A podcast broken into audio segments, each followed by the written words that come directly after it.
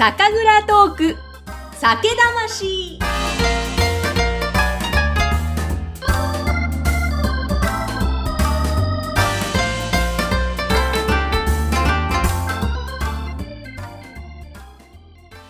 皆さんこんにちは。酒蔵ナビゲーターの山口智子です。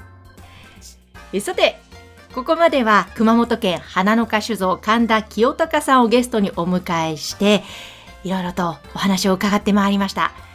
それも間もなく6月10日にこの酒蔵トーク酒魂の EC サイトがオープンするんですね。その第1弾が花の花酒造さんの神殿、神田と書いて神殿と読みます。この70、80、90の3本セット。これは精米部合です。70、80、90。まあ、あえてあまり磨かない。そして90なんかね、ほとんど磨かない。この、あえて磨かない低精白のお米を使った日本酒の可能性を皆さんに味わっていただきたいということで、これ、あの、なかなか市場に出回っていないですね、3本シリーズなんですけれども、こちらをなんと100本限定で、この EC サイトで販売することができるようになりました。えー、希少なこの神殿3本セット。この詳細はですね、この番組の概要欄に掲載しておきます。えー、サイトのオープンは6月10日なんですが、情報はいろいろと載せていきますので、ぜひご覧ください。そして、まあ、ここまで熊本県名古町花の花酒造さんにご出演いただきました。そしてですね、この熊本の流れでぜひこの熊本の日本酒について語っていただきたいということで、今回ですね、スペシャルゲストをお迎えしております。ご紹介しましょう。酒塾塾長の木野八先生です。はい、ありがとうございます。木野八です。ろしくお願いします。よろしくお願いします。もうね、待望のご出演もオファー、熱いオファーに答えていただいてありがとうございます。あ待ちに待っておりましたよ。いや、まずはじゃあ、木下先生、乾杯からいきましょうかね。はい、あ、しましょう、しましょう。はい。じゃあ、今夜はよろしくお願いします。乾杯はい、よろしくです。乾杯。うん。うん。うん。ああ、美味しいです。私はこの70、80、90シリーズの70の方、飲んでおります今70飲んでるんですね。美味しいですね。なんかいいですね。そこのチェンジっていうのはとても魅力的でございますよ。うん。蔵元目線から言うとですね、あの、まあ、磨けば磨くほど、まあ、さらっと飲みやすいっていう風になりやすくはなるんですけど、あのー、逆に磨かないお酒のお酒、お米のお酒っていうのは、ごまかしが効かないっていうところもあるんですよね。そう。でも技術力っていうものがバーンともう出ちゃうんですよ。お酒に表現されちゃうんですよね。うん、で、90%でじゃあどういうテーマで作ったのかっていうところが、ファッと頭の中によぎるようなお酒になってるんじゃないかなと思うんですよね。そう。いや、面白いと思いますよ。そこのチャレンジは。素晴らしい。そうなんです。まさにそういうお酒の出来上がる背景を感じながら飲んでほしいと神田さんおっしゃってて、うん。うん。いや、いいですね。素晴らしいですよ。そう。そしてですね、あの、うん、まずちょっと、木野八先生、うん、多分番組聞いてくださっている方はですね、何者なんだろうと。ご存知の方もいれば、何者なんだろうという方もいらっしゃると思うんで、うんうん、まずは、木野八先生、自己紹介からお願いします。ありがとうございます。全国300万人の木野八ファンの皆様、お待たせいたしました。ついに、えー、山口さんのですね、ポッドキャストデビューということで、えー、私、えー、お酒の先生をしております。酒塾塾長、木野八と申します。改めてよろしくお願いいたします。お願いいたします。はい、ありがとうございます。お酒の先生といってもですね、あの、ややこしいことをややこしく話すようなことは一切いたしません。もう難しいことをいかにわかりやすく、もう噛み砕いて噛み砕いて飲み手の皆さんがいかに楽しめるか、エンターテイメントをいかに提供できるかを常に考えております。えー、そういうお酒の先生をやっております。経歴はですね、えー、もうちっちゃい時から酒造りを、まあ、してましてね、まあ、自作、作り酒屋の息子、せがれと言いますか、そういうもので。ただ、あの、後継ぎとかではないので、今は独立してお酒の先生。で、もうずっと海外でですね、お酒を売ってたわけですよ。海外、アメリカ人、アメリカにいたわけですけれども、えー、ニューヨークですね、舞台は。えー、お酒の、まあ、学校ですとか、あの、お酒のイベントとか、えーもう何百件とこなしてきまして、えーそのアメリカ的なエンターテイメントな、うん、あちらのお酒の提供の仕方、そういうものに大変感銘を受けましてね、私。あ、これだなと。もういかに楽しむかだなと。うん、楽しさをいかに提供できるかがお酒のプロとしての役割だなということに気づきまして、えー日本でえーそういうことをいかに広めていける。そこを、えー重視しながらお酒のことをですね、いっぱい話をしております。というわけでですね。はい。あの、うん。木野八先生、あのね、あの、リスナーの皆様、木野八先生という名前通りイメージしていただけるかと思うんですが、うん。あのね、ちょっと金八先生を思わせるようなうん。希望なんですよ。で、ぜひですね、実は今回今、ズームでお話を伺っております。私は東京、木野八先生、福岡です。はい。 Zoom で話聞い伺っておりまして、うん。あの、ロン毛ですね、キノハチ先生。はい。いや、もちろん地毛ですよ、これは。そっちね、ですよ。当たり前じゃないですか。と、という字は、みたいそうな。なんですよ。ねえそう蒸れますよ。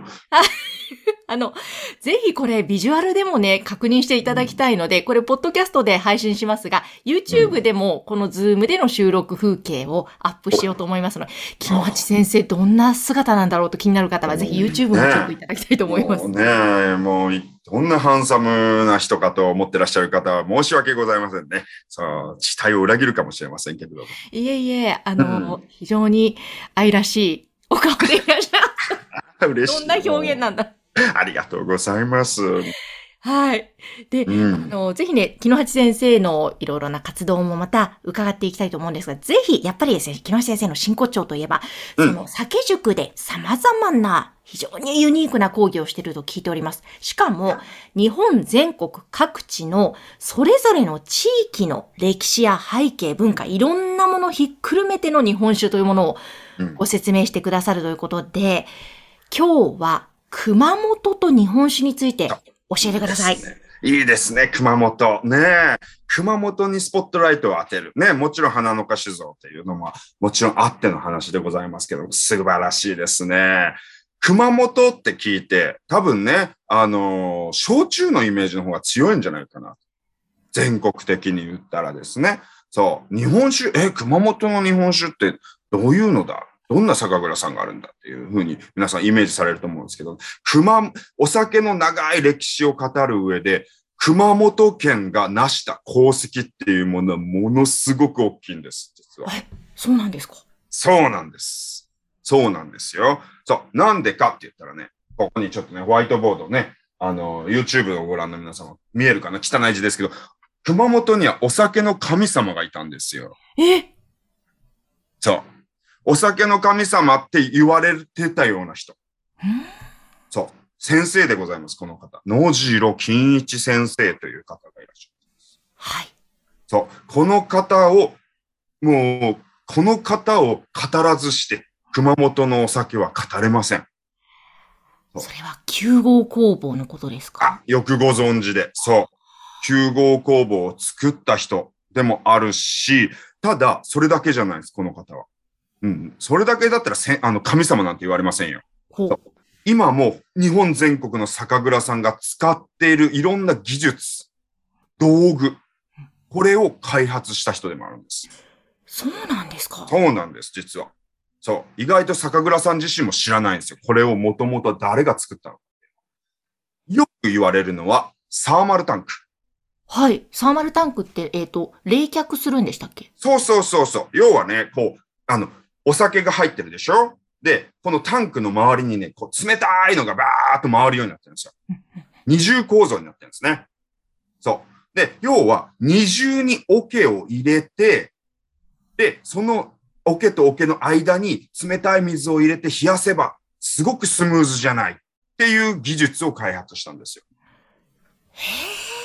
これがサーマルタンクの原型なんですね。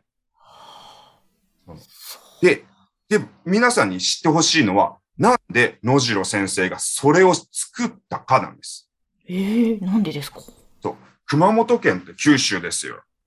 日の国なんて言われるぐらい暑いところでもあります。うん。そうもちろんね、阿蘇の方の山間部とか行ったら結構冬場寒いんですけれども、あの、熊本の冬、もちろん福岡も佐賀もなんですけども、あの、あったかいところでの酒造りっていうのはなかなか厳しいんですよ。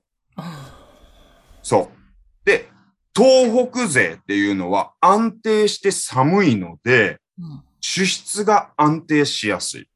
要は、もろみにダメージを与えるっていうことが少ないんですよ。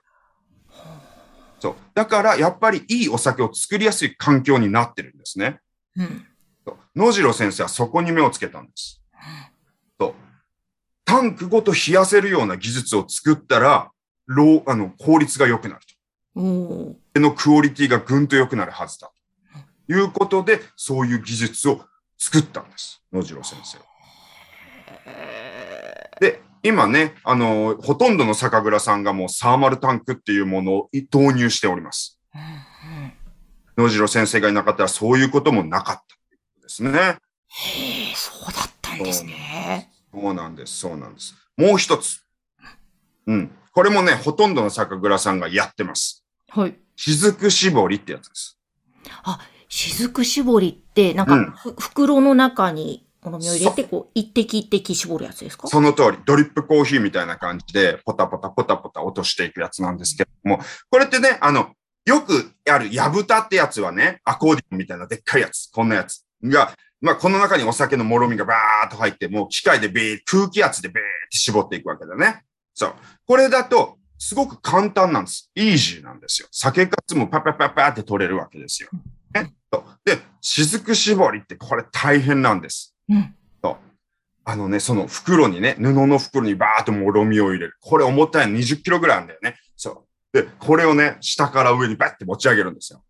で、これを上でね、誰かがまたキャッチするんですね。おで、これをタンクの中、ちっちゃいタンクの中に入れて、これを持ってて、で、もう一人の人がし棒に縛る。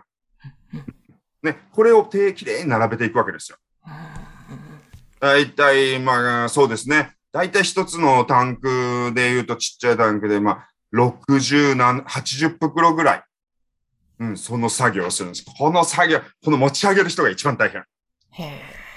やってみたらね、もうね、次の日ね、肩上がんなくなりますよ。はあ、相当重いんですね。でも、これも一緒で、なんでこの技術を作ったかなんですへえ。